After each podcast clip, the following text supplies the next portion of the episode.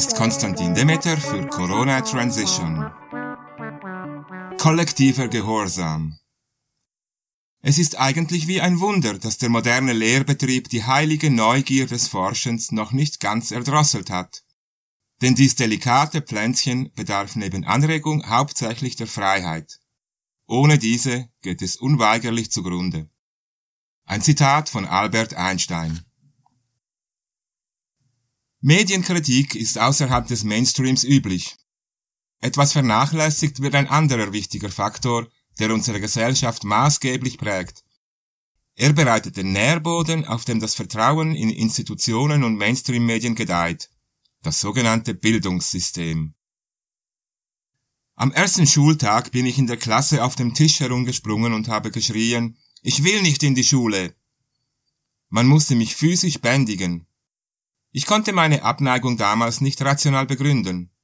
Heute weiß ich, dass es die militärische Struktur und der Zwang war, die mir instinktiv zuwider waren. Die Schule hat mir die Freude am Lernen gründlich verdorben. Ich brauchte Jahre, um die Erfahrung abzuschütteln und diese Freude wiederzufinden. Das heutige Schulsystem entstammt den kirchlichen Priesterseminaren und den Militärakademien. Glaube und Disziplin. Das ist heute noch der wahre Zweck der Schule, wobei sich der Glaube von der Religion auf die Politik, die Wirtschaft, die Wissenschaft und die Gesellschaft verlagert hat. Zum einen ist da die Substanz, der Inhalt des Lehrplans, der die herrschende Ideologie wiedergibt. Zum anderen die Form, die Struktur der Schule, die wahrem Lernen abträglich ist und die Kinder drillt.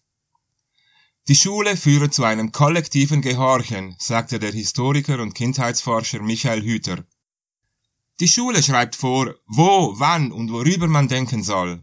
Sie trennt die Kinder von der Familie und der Arbeitswelt. Um ein guter Musiker zu werden, sollte man schon im Kindesalter anfangen zu musizieren. Nicht nur Noten lernen. Das ist bei jeder Tätigkeit so. Heute übt die junge Generation hingegen frühestens mit 14 bis 15 Jahren zum ersten Mal eine berufliche Tätigkeit aus. Manchmal erst mit 30 Jahren. Ich plädiere natürlich nicht für Kinderarbeit. Es geht ums Lernen. Die Schule trennt auch die Kinder selbst nach Alter. Völlig unnatürlich. Und sie raubt das Selbstvertrauen. Nur durch die Vermittlung von spezifisch ausgewählten Informationen seitens dafür geschulter Erwachsener kann ich vollkommen werden. Sicherlich, es hat sich einiges verbessert. Der Lehrer haut heute nicht mehr mit dem Stab auf die Finger der Kleinen.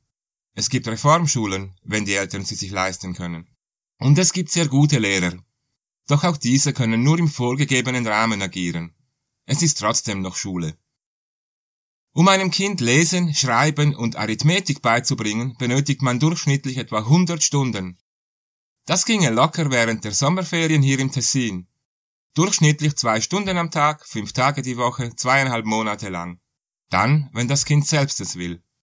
Denn nur so kann wahres Lernen stattfinden. Und dann hat das Kind alle Werkzeuge, um selber weiterzulernen. Heute reichen manchmal neun Schuljahre nicht, um diese drei Fähigkeiten zu erwerben. Nicht, weil die Kinder zu dumm wären. Die Struktur der Schule ist die Ursache. Ein Kind kann in den ersten Lebensjahren mehrere Sprachen lernen, wenn es oft genug mit ihnen in Kontakt kommt, ohne Grammatik zu büffeln. Leonardo da Vinci hatte nie eine Schule besucht. Jetzt ist fertig gespielt, jetzt fängt der Ernst des Lebens an. Dieser Satz zeugt von Ignoranz bezüglich des Lernprozesses. Spielen ist für das Kind Lernen. Und nur wenn es etwas mit Freude tut, also spielend, kann es nachhaltig lernen. Ein Kind beim Spielen zu unterbrechen, bedeutet, es beim Lernen zu unterbrechen. Und das ist Gewalt, wie der Musiker und Autor André Stern sagt. Es sei für das Kind schmerzhaft. Es erfahre, dass seine Bedürfnisse und Interessen in den Hintergrund rücken und dass die Anliegen der anderen wichtiger sind. Auch Stern hat nie eine Schule besucht. Nun werden Kindern an den Schulen noch mehr Freiheiten geraubt. Diese inakzeptable Situation bietet vielleicht eine Chance, das gegenwärtige Bildungssystem grundlegend in Frage zu stellen und sich davon zu lösen. Als erstes sollten Schul- und Unterrichtspflicht fallen. Doch wenn es sein muss, durch kollektiven Ungehorsam. Dieser und ähnliche Artikel finden Sie auf corona-transition.org.